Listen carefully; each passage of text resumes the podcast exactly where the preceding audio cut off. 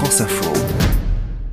En matière d'empreinte environnementale, le manteau est un poids lourd dans la très polluante famille du textile. Il est gourmand en matières premières, en eau, en produits chimiques. Il fait partie d'une des industries les plus polluantes de la planète qui utilise massivement du pétrole, du charbon, des pesticides. À l'échelle de notre planète, notre manteau et le reste de l'habillement émettent plus de CO2 que l'aviation et le transport maritime réunis. La tendance est à l'augmentation. La production a doublé depuis les années 2000. Le prêt à jeter remplace aujourd'hui le prêt à porter. C'est le modèle dominant. Les intermédiaires Thierry Hanot travaille pour l'association Negawatt qui milite pour la sobriété énergétique. Les commerçants, en gros, sont mis à sous-traiter, en fait, en Chine ou dans des pays asiatiques, dans des pays à bas coût, pour augmenter leurs profits. Hello, je suis super contente de vous retrouver aujourd'hui pour une nouvelle vidéo tendance et c'est parti pour les tendances manteaux et on va commencer tout Donc dans un premier temps, ça marche.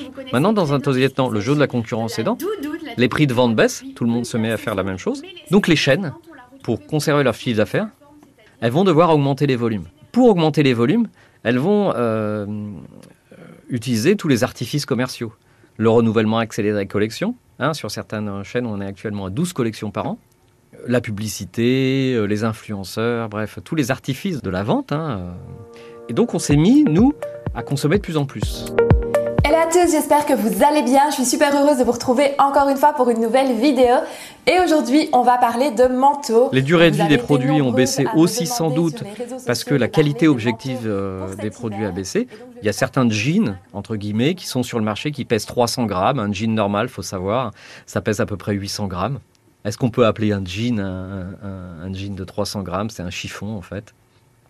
Il y a de plus en plus de produits de mauvaise qualité. Nous sommes lundi 6 septembre 2021. C'est parti pour euh, une vidéo spéciale manteau. Pour sa fabrication, mon manteau va voyager. D'après l'ADEME, l'agence de la transition écologique, il parcourt presque 20 000 kilomètres. Globalement, c'est du bateau, mais une fois sur dix, il prend l'avion pour atterrir dans nos magasins.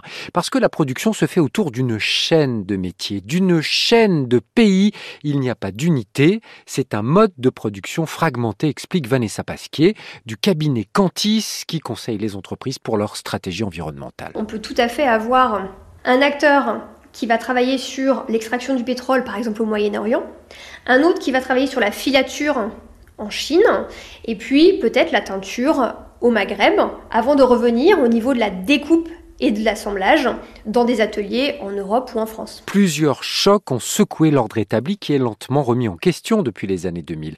Une nouvelle génération à cheval entre la création et la Startup Nation a jeté les bases d'un contre-modèle. Des créateurs ouvrent alors les yeux sur un champ de ruines, celui de l'appareil industriel en France, seule échelle qui apparaît gouvernable.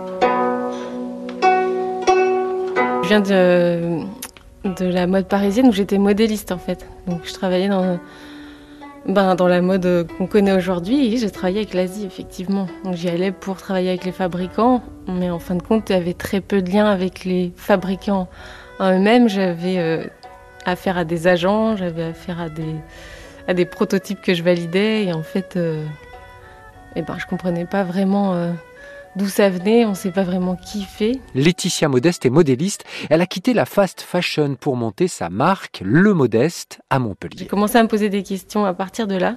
Est-ce que ça a du sens comme ça de valider des vêtements sans savoir d'où ils viennent, qui les fait, euh, comment c'est fait? Je me suis dit, bon, moi, je pense que la seule manière de changer les choses, c'est de faire par moi-même.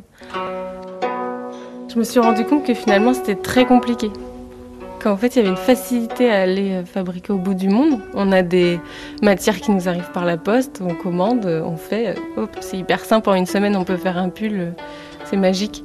Et quand j'ai voulu faire en France, chercher les matières, bah, ça m'a pris deux ans en fait. Clairement, fabriquer en France, enfin, avec les matières, on peut pas faire tous les vêtements qu'on faisait bah, que je faisais dans la mode. On peut pas, en fait, c'est clair. La France, pourtant, n'est pas nue. Plusieurs matières premières sont produites sur notre sol et un contre-modèle basé sur le consommer moins mais consommer mieux est en train d'émerger.